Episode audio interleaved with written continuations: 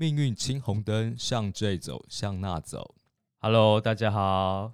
Hello，大家好，我是娜娜老师，大家晚安，我是 Jill。欢迎大家又回到我们命运青红灯。那，今天哦，突然想到，哎，上周是不是有那个金钟奖？哦哎、对对啊我稍微看了一下，哎，今年的金钟奖哦，有几个不一样的地方嘛？他把那个综艺节目跟呃戏剧类分开，嗯我，觉得真的这个创举比较好。但是这个戏剧那个我比较认真看哦，因为那个唱歌呃综艺节目其实我很多都不认识。那但是呢，今天那个金钟奖戏剧我就有两个哈、蛮特别的点。第一个，他就是把那个最佳男主角颁给陈雅兰嘛，嗯，嗯对不对对，？啊、女扮男装，对对对对，那当然很多人就有争议啊，说为什么可以女生来看？那我觉得，其实因为他讲的是男主角，对，他不是讲男演员呐、对，对不对？嗯，哇，够一兵灰啊。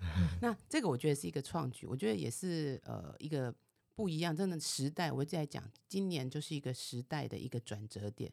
可是另外一个我觉得蛮有趣，那时候真的整个应该叫做金钟最高潮，那个最佳女主角啊。谢盈萱在领奖的时候，因为她有两部嗯，戏入围，所以呢，呃，一个是四楼的天堂，对，差一点我要讲《熟女的天堂》，一个是四楼的熟女。对对对啊，《熟女养成记》嘛，呃，结果他是不是就搞错了？对所以他就当场真的，我觉得那个就是陈嘉玲上升上升，对，他就讲了一个 F 叉叉叉那个话出来嘛哈、那我就觉得哇，这个其实我会比较想到的记忆点真的比较深刻是《熟女养成记》的那个陈嘉玲。没错。那呃，四楼天堂的张琪，当然他有他演的很好的地方，可嗯是因为熟女她从，因为她毕竟两季，我觉得那个张力还是不一样。你们有看吗？有啊，那那 J J 讲一下。我觉得这部戏非常适合我这个年纪看的，因为刚好他就是讲北漂，后又突然单身，然后对工作也彷徨，哎，就突然回家，然后想要重新开始。那我觉得在呃我们这个年纪的阶段，不管是男生或女生，都会很适合看《熟女养成记》，因为它就是一段在找自己、找自己人生的一个一部戏。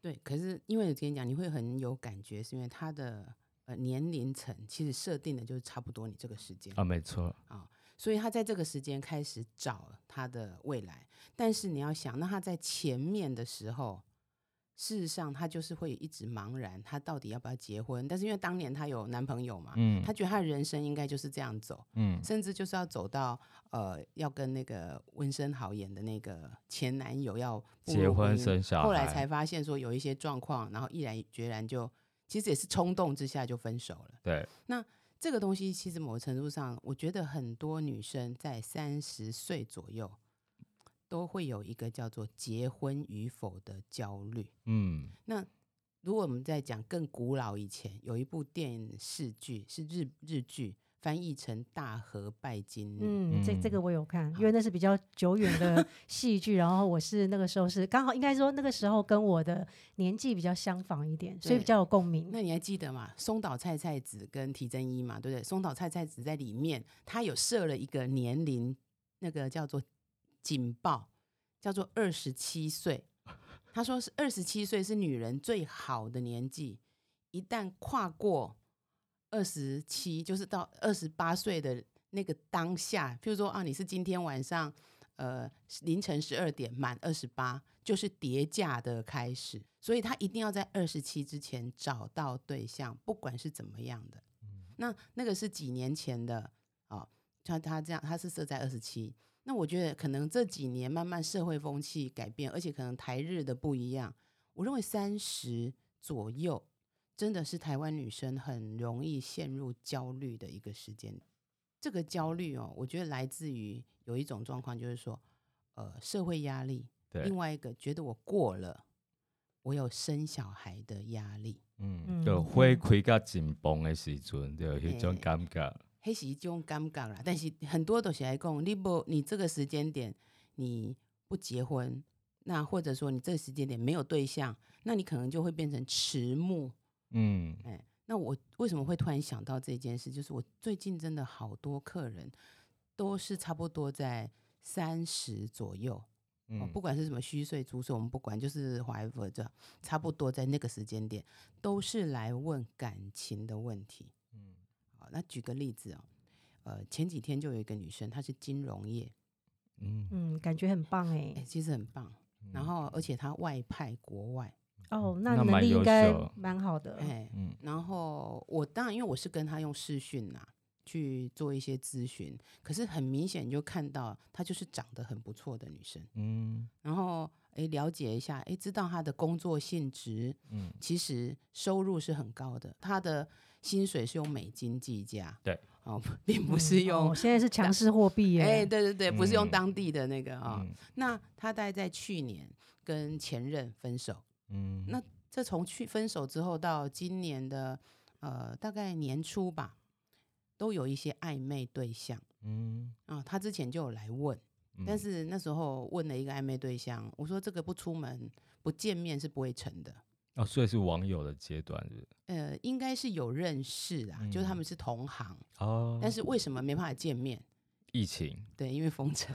为情所困，对对对，他的疫嗯情，对不对？嗯疫情就伤害了爱情，呃，嗯没错，那于是他就是都没有真的进展嘛。嗯啊、那他他原先其实也觉得他自己是可以掌握他自己的人生，单身也无妨啊。嗯他事实上他也很开心啊。嗯可是他突然间到了，我就讲过了，呃，进入二零二三以后，他开始觉得很茫然，全方位的茫然。啊、尤其到了下半年，他嗯。觉得连工作，他以前认为工作就是这样做做做，他就会达标嗯。啊、那今年其实也达标了，嗯。可能也就忽然觉得没有什么努力的新的方向跟目标。然后对，然后还有就是公司好像也就停在那里，嗯也不太可能有，呃，就我这样讲，有点像鸡肋吧，嗯。因为他所在的地区会有一些呃可能的风险，嗯所以公司其实是有在做其他的国家，也是有在布局。呃，在避险就对了，对，但是问题是，他们现在这一块，在这个 local 这这个他外派的的地方，还是一个呃，对他们来讲，金融业非常好的，并没有到完全不 OK 了。嗯所以公司当然这一块肉还是要继续吃对，但是你已经不会有再更多的嗯投入。就是说已经慢呃，就是不会做任何的扩张，甚至默默的可能做一些啊、收敛的一些动作也说不，定。那因为我有跟他聊说，哎，那你有没有考虑去另外一个国家？因为我知道，呃，我我的一些客人也都在外移的。可是他就说，因为以他，他虽然是金融业，但是金融业也有一些不一样的方选的，嗯他基本上应该还是，嗯，他可以在那边等到公司，挪就是外移，他再走。但是那个时候什么时候不知道。好，那所以呢，他就对工作上整个大环境就有种闷闷的。那我们待会也可以看一下命盘，其实是符合的。那所以他就很想要找个对象来结婚。嗯当下我就问他是结婚还是交往，就是比较呃稳定交往。他说没有结婚，我觉得这样听起来有点可怕、欸，就是他直接跳过交往，他要交往，他要交往，但是他绝以对结婚为前提的交交往对可是这样会给一开始就给这个关系很大的压力。呃，他可能并不会跟那个人讲啊，他只是嗯来问我嘛。对对对，可是他，我就问他说：“你现在才三十左右，嗯为什么会有觉突然间觉得说我一定要找到一个人来结婚？”嗯好，第一个他说是说，因为旁边的人都结婚了，嗯，朋友都结婚了，甚至有小孩了，那所以他交友圈就会限缩，因为人家有结婚有小孩，大家就不太可能玩在一起。对，好那第二个就是我们讲小孩的问题，他就想到说，如果他再不结婚，那他会不会有以后会有生育的那个生育年龄的限制？嗯啊，这时候我就给了一个馊主意，我说你可以冻卵。是啊是啊，嗯现在蛮流行的，嗯很多人都做这样的事情，嗯对，未雨绸缪。我觉得不要为了小孩去让自己一定先进入到一个不确定的关系。但是他后来就跟我说，还有一个很重要的点，他需要有一个人来填补他那个安全感。我觉得重点应该是他现在需要有一个人给他不同的火花，然后去填补他在生活遇到瓶颈的那种不安全感。所以那时候我都做不累嘛，我讲嗯虾米，嗯。嗯，我觉得不同年纪啊，对安全感的需求应该是不太一样。我们在比较年轻的时候，需要的是情感上的一种安全；那年纪比较长的时候呢，我们是需要这个经济上的安全。那老年的时候是身边要有人的安全。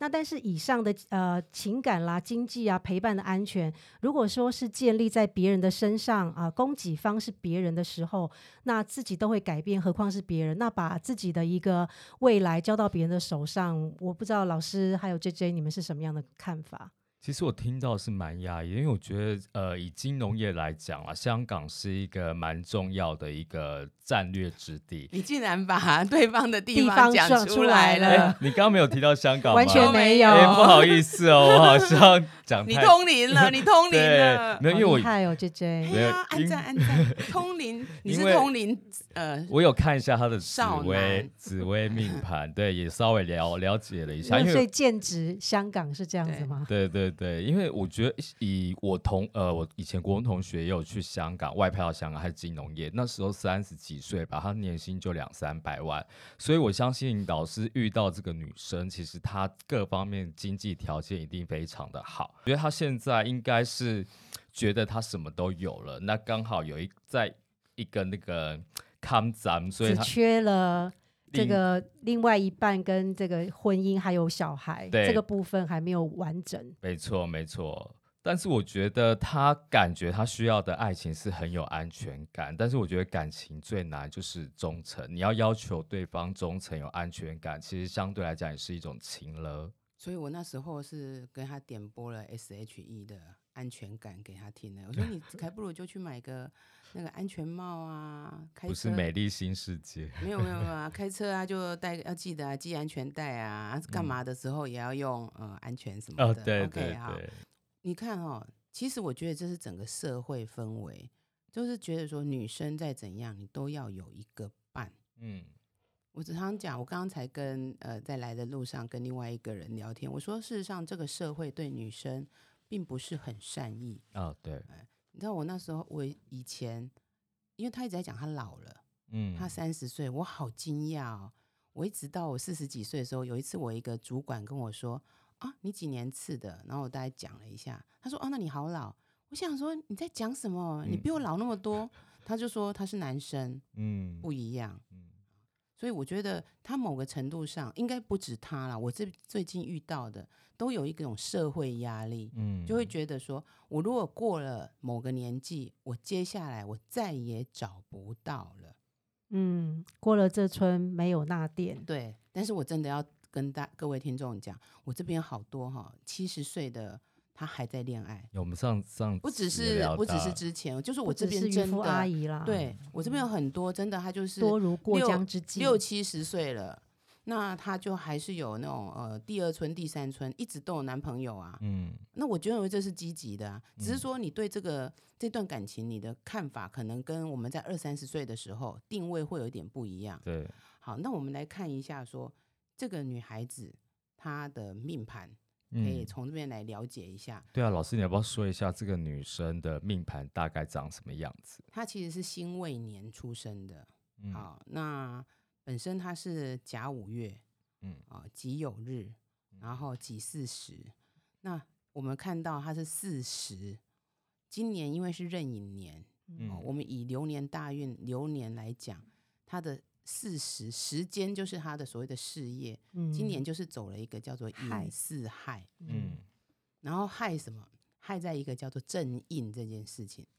那印本身就是会有比较，虽然平常叫贵人呐、嗯然后呢，也但是他就会比较有容易有那种消极、不积极的心态，然后又走害，台语的叫做不准啦。嗯然后所以他在事业宫上就会有一点这种问题。嗯那那我知道坊间有一些老师不论害，哦，那我觉得那是另外的派别，我们也尊重。那只是说我从他的盘里面，我他第呃年初来跟我讲的时候，我就有提醒他说，今年的工作不见得是那种可以大破大立，可以冲出去。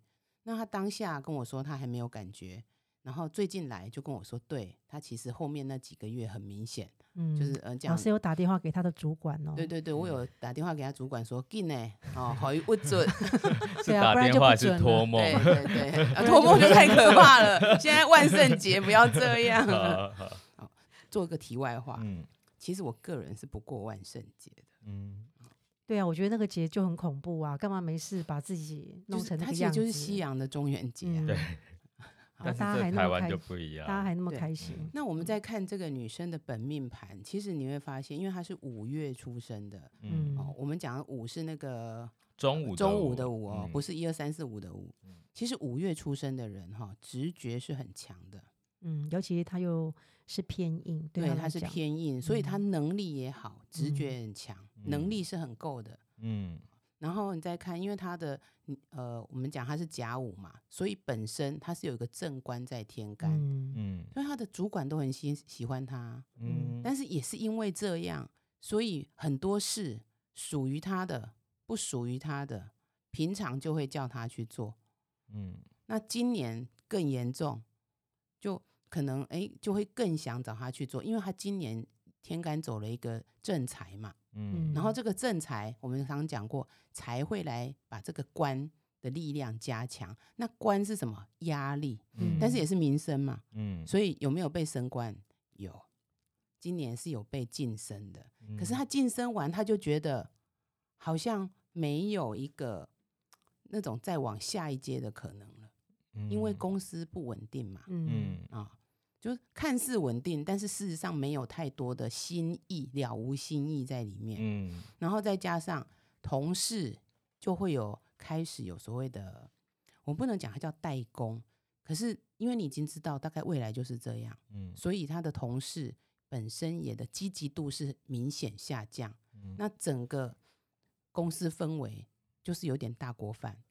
那对他来讲，其实才三十岁的人，一定是想要冲啊，嗯而且我愿意离乡背景到这个地方来拼。嗯啊那所以今年是完全出乎他的意料，所以他在工作上他觉得非常的闷。嗯那就说你讲啊，夫官一条线啊，嗯，紫微里斗数里面哈、大家有兴趣也可以去看一下，对夫妻宫跟官禄宫就对宫。对，嗯所以我今天官禄宫有有个空缺，我就会想用夫妻宫。嗯来补来好有道理哦。嗯哎，但是老师从八字上面看，他是不是明年说不定真的会冲出一个老公啊？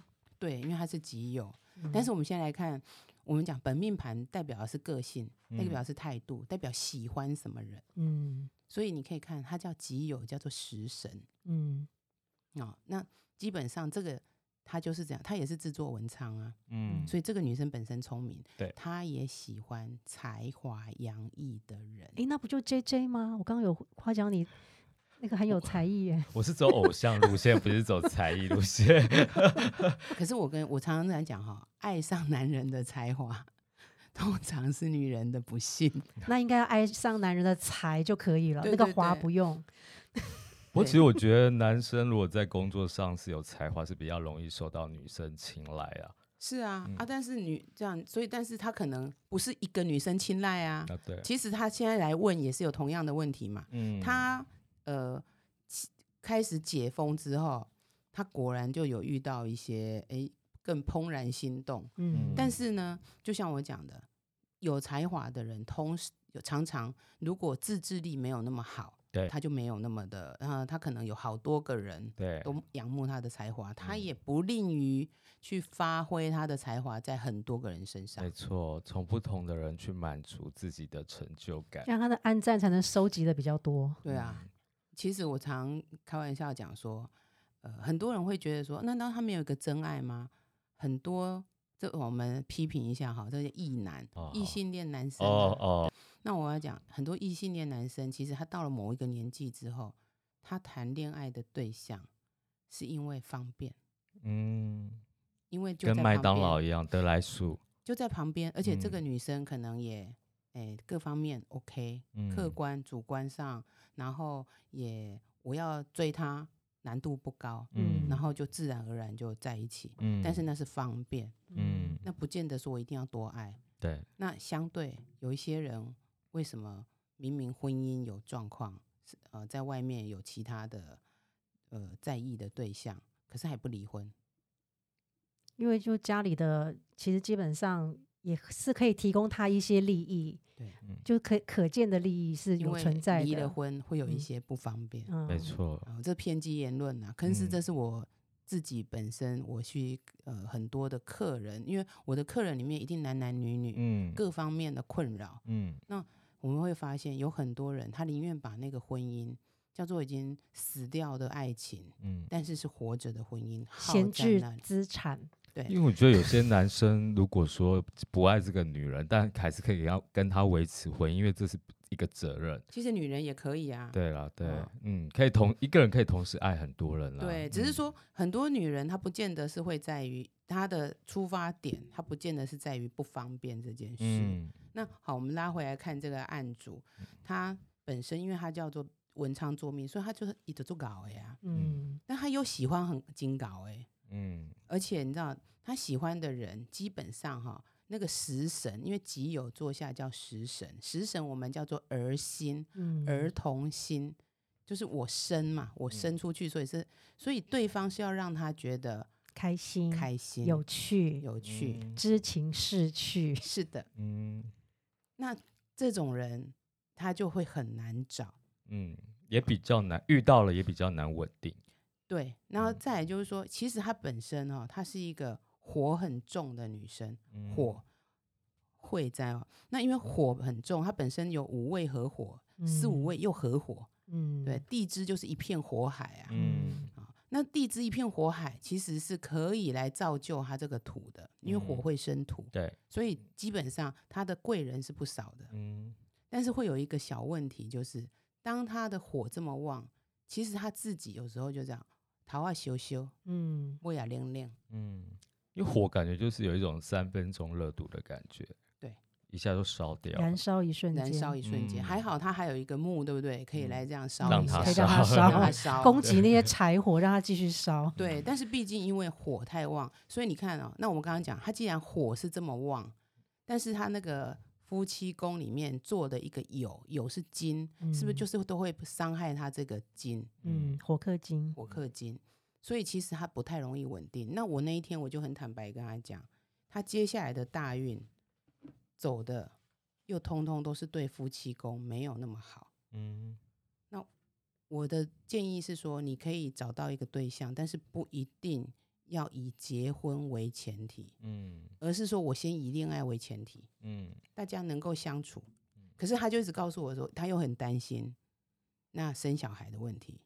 嗯，你嗯嗯他有接受说要去冻卵这件事情吗？那这就看他自己了。嗯，可是你会发现，我就讲、啊，因为他的夫妻宫里面其实是做食神，嗯那种会给他我们如果世俗眼光中给安全感的，怎么会是小孩子呢？嗯食神就是儿心嘛，所以他喜欢的人其实都不会给他安全感啊。对他又又是一个很不了解自己、对自己有是误会的人。所以其实是不是有一点缘木求鱼的感觉？不是，那我今天后来就问他嘛，那你你在意的安全感到底是什么？嗯那就像刚刚讲，他可能他需要有一个，他会觉得说，呃，有事情可以商量。嗯我说你再自己挖来往下挖这件事，你一般朋友也可以做啊。嗯有时嗯候先生或太太配偶反而是没有办法商量的那一个 人。对，无话可谈的嗯那一种。我是鼓励他找个伴，但是应嗯该往安全把安全感这件事先拿掉，因为刚刚具有讲的很好，自己都会变了，嗯何况别人呢？你要把这个安全感放在一个人身上去求他，这不是很危险吗？对，可是我们我看过很多的婚姻里面都有这种现象，嗯都会觉得说，哎，我结了婚了，所以良人我终身之依靠呀。嗯结果常常就是这样，良人不良，嗯对不对？然后于是就怎样，那个良就把那一点拿掉，变成旁边一个心，就变成恨。嗯嗯不过其实我觉得在人生或在职场或在情海里面载浮载沉的人，他都会很想要突然有一根浮木，然后就以为是一条大船港湾，然后就想要遮风避雨，就结果想要急着风雨爬都是港湾去带来的。对，然后就被浪吹一翻，就没错啊死得更惨。那个哎，什么三十而已嘛，还是什么？有一部戏啊，大陆剧嘛，对对对，啊中国戏嘛，他就是啊讲说，呃，每个人结婚都是想找个避风港，嗯都想避风，谁当港？对，对不对？可是就跟你讲说，那就是每个人都是，我都想要把这件事情去外托付求。对在对别人身上。那嗯其实外求的东西，你最后就很容易会崩盘嘛。嗯，我常我上次有讲，我们下次可以来聊一下啊。我有不少客户其实是在问外遇的问题，嗯，这个是现在太多了嘛。这就是每个阶段不同会遇到问题。你对不结婚得被想被结婚，然后结婚了以后就会问外遇。没有结婚通常会问小孩啦，你进嗯展太快了 啦。对对，啊，这是这样什么？我们讲说，因为你你没有结婚，你的你会有社会压力嘛，嗯嗯，对，所以就会一直被问结婚嘛。嗯那结婚之后的社会压力叫做小孩嘛。嗯那有小孩之后，因为小孩很吵，我不想带小孩，我就去外面找个家，嗯找个安静的家。对，找个安静的家。嗯啊，你看我们这样好坏。嗯那不是每一对婚姻都这样，嗯但是说实话，他很容易不小心就变这样。我们常常讲说八字里面我都讲中性，可是大家就说那中性为什么还有凶星跟什么吉星？其实那个原原因在于说，他在有一些配置下，他会把不好的那一面发挥比较多嘛，他嗯比较容易触动那个不好的 button 嘛。嗯，那所以婚姻里面一定有好有坏啊，当然，嗯感情里面都是一样。嗯所以我们刚刚讲说，这个女生，你刚刚讲她就是现在很空虚嘛，于是他有一个小状况，他的确有遇到一个，但是那个人是不适合长期的。嗯哦，然后他就跟我说，他有呃，他已经决定要分开了。嗯，我说 OK 啊，然后所以他就说，那哎要算一下吗？我说已经决定分开的，干嘛还要算？就不用算了。表示他还舍不得。哎，不一定。嗯，可是我觉得人有时候会会需要老师再推一把。再推一把，再踹一脚。对，但是我认为说，既然你已经决定了，那就不用算了。嗯，所以有时候我的客人都会觉得说，老师你干嘛不给算？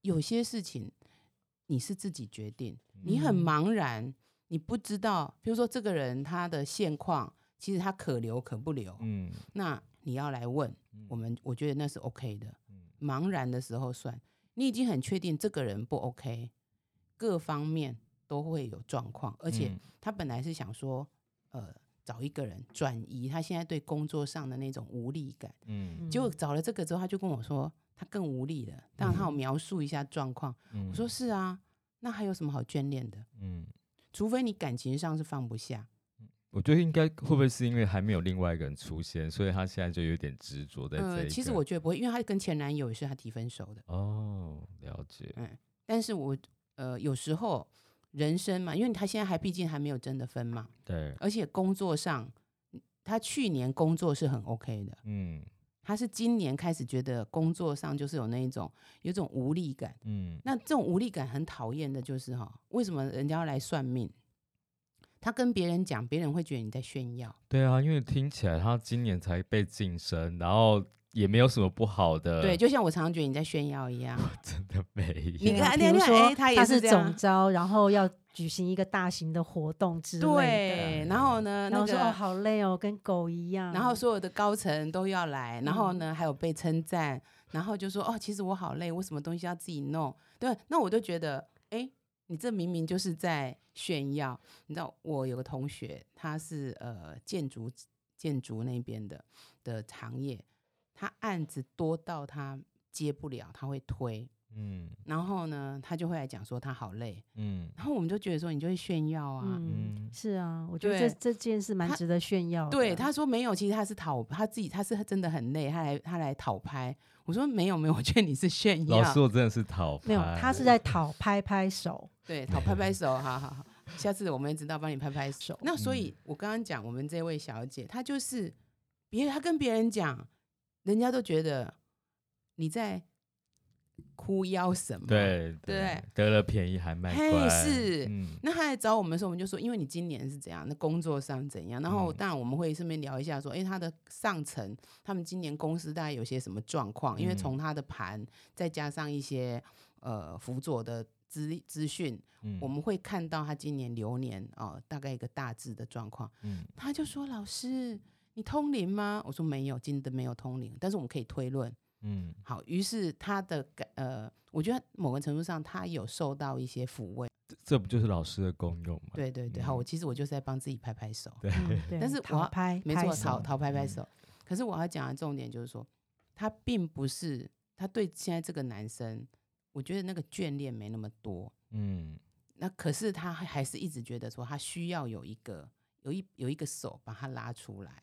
那这就是为什么是这个手不会是自己，因为我们的社会会一直觉得说，你到这个时候，你应该有一个人在旁边。嗯所以常常会有我我我们上次有另外一个案例嘛，就她男朋友会打她嘛，嗯，那她也舍不得嗯走，对，嗯因为我走了，我会不会没有下一个？而且我三十了，我老了，嗯，我听到这我都觉得好压抑哦。会不会没有有那只手打我？不是拉我，是打打我。没，错啊没错啊，不过必必须承认，就是这个社会对女生也好，对于年龄也好，真的是有比较多的歧视跟不友善。对。就是年纪大，真的压力会很大。其实年纪不大，我觉得压力也很大啊。因为他怕自己年纪大的时候会有压力，所对以他在很年轻的时就要开始，就非常惧怕。哎，呃呃，然后说我这样说，包含刚刚讲那种，哎，我那个客人是外遇，呃，嗯家他另一半外遇来，然后就一直在很一直问我说，他会不会回来？嗯他会不会选我？我问他说，你有选你自己吗？嗯你把你自己通通压在小孩身上，压在家庭身上，你嗯在哪里？嗯这种不是要做自己不做自己，我觉得其实是要适度的照顾自己。嗯，我觉得要先爱自己了。我觉得你爱自己太抽象了，嗯我觉得其实你要把先自己先照顾好，嗯，包含吃好睡好这个东西都很重要。啊，当然当然，嗯因为爱自己，很多人会觉得爱自己，我就是舍得花钱。嗯可是舍得花钱，那你要看你花在什么地方啊？嗯这时候就是我们神棍的，嗯，你知道，我鼓励你爱自己，所以就鼓励你买一些东西，这是我们神棍就可以发挥效用。嗯，嗯其实我觉得很多人就这样被骗的。应该是说人生要活得有目标啦，就是不一定说你爱自己是花钱投资在你身上，但是你一定要找到一个你有兴趣的事情，你去做，然后你有你的价值，这样子人家才会发现你的优点，然后你的魅力。啊，但是我跟你讲，那是有时候是需要时间，而且还有养成。所以你看，我刚刚今天讲的案子是三十岁，嗯，可是他走走走，为什么到陈嘉玲，嗯，他后面会觉悟？因为他已经到四十对岁了。对，老师四十岁还还好啦，没有，我在讲说，中间这十年，其实他嗯。有一些，他中间一定有一些事情嘛，嗯嗯风风雨雨嘛。那嗯中间到底有谁来帮他一起走过这一条？可是，一起嗯走的人，有时候是家人，有时候是朋友，嗯那有时候当然是可能是伴侣。嗯，可是，那有时候只伴侣好像比较少，感觉上伴侣好像比较少。对我常常一般都是家人跟朋友。另外一个就是自己。对，我觉得最重要是自己要所以嗯这种我我觉得今天想跟听众分享就是说，不管你年纪现在在哪里，那男的女的都一样。我我觉得不是做自己，不是一定要去大声说，因为很多做讲大声就讲做自己的人，其实都是做一些让人家很愤怒的事情的时候，就讲我是做自己。对，但是我觉得应该是像 J J 这样，你找到一个自己喜欢的东西，先来把自己的内在喂养好。嗯因为不管到怎样，其实最后最后人都是一个人的。没错。嗯老师，我这个也有很深的体悟，因为我在认识娜拉老师之前，我其实每次要换工作或者要跳槽，都会去找一个老师算卜卦，嗯，然后问完就会顺便问感情，对，然后其实感情就顺便问，但是每一次老师都说你什么时候会有，什么时候有，但其实那时候也我也是从三十几岁，其实男生在那个时候是，其实你不是会想要一个特别有稳定的关系，所以问到最后，老师都说你不要再问感情了，因为你根本就没有想要谈真正的感情。所以我觉得有时候就是你真的还是要反求诸己，看你到底真的需要什么，你才去问这个问题，或者是你才去真的去谈感情。那如果你要去找到自己需要什么，其实有一个点啊，我嗯、大家参考，我觉得要先打破社会的呃共同价值观。嗯因为如果我们一直用社会的样貌来要求自己，你嗯就会找不到这个。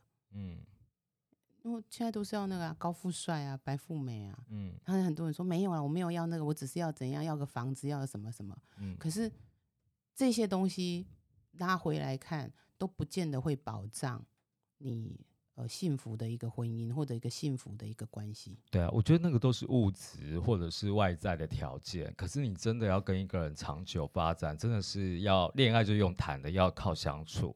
对，但是谈我跟你讲，物质是很重要啊。也是啊，我们只是说不能以它为为完呃单一的一个条一个条件。但是必须在其中之一。对，贫贱夫妻百事哀啊。嗯，因为我觉得像老师一开始提到那个《熟女养成记》，他也是讲到，就是他最后遇到呃他以前的同学，然后在一起，然后最后也因为他的呃小孩的爸爸因为工作没有那么稳定，所以他想要分手，不想要生小孩，所以的确真的是贫贱夫妻百事哀。但是最后他们两个还是因为真的很契合，所以两个一起哦，还是决定把这个小孩生下。所以其实我觉得人生有很多可能。就是说我今天换了角色之后，我可能对我原来的角，我原来的那个生活，我必须有一些妥协。没错，呃，或者说我原本是单身，嗯，到我有家庭，对到又有一个小孩，那我当然我或许我原本是一个自意不不拘的人，嗯可是当我有我对这个家庭，我还是有一些责任感嘛，嗯我必须去做一些事。那如果真的大家是没有办法的，坦白讲，我都说那不如你一开始就不要，或者你这走到一半没有办法，试过努力过，也不要勉强。嗯很多人都说我为了小孩，嗯所以我要维持这个婚姻，那是骗人的。嗯嗯，因为小孩永远都不会长大，嗯，哎，所以你会一直为了这个小孩而不用离婚。对，那其实是自己没有办法去面对我婚姻失败这件事。嗯但是现在婚姻失败已经没什么啦，对啊其实甚至也不叫失败嘛，就是嗯离婚是一个状态，结婚也是一个状态嘛，嗯就很像我们有所谓的 on 跟 off 这样子而已、啊。对啊，现在离婚的人太多了啦。对。啊，不过其实我觉得老天就很公平啊，给每一个人就是一天二十四个小时，所以你要把时间分配给工作，分配给家庭，分配给你好，严肃哦。就看你怎么选择啦。对呀、哎、你真的，你果然没有办法去认干爹。我没有办法，我要是可以，我早就不会在这边了，对呀、可是我们好期待你去认干爹来造福我们哦。哎，我觉得你应该要先突破自我，然后想办法让自己认一个干爹，这样你的人生说不定就突破了。是啊，你就会有个稳定的对象。好啦，嗯谢谢谢大家师的那个 好啦，好开心跟大家聊这个话题。对啊如果说各位也听到这一集节目，然后你刚好也是在快点把你们的故事，快点把你们的故事写过来。对你三在三十或四十或甚至是五十，你有遇到什么情场彷徨，都可以写信过我。保证我会讲的很可爱，不会嗯毒舌，对，欢迎你。但是我的保证不一定值钱。谢谢大家，好，谢谢，拜拜。要记得要帮我们按下订阅哦，然后嗯分享给你的朋友。没错没错，这最重要。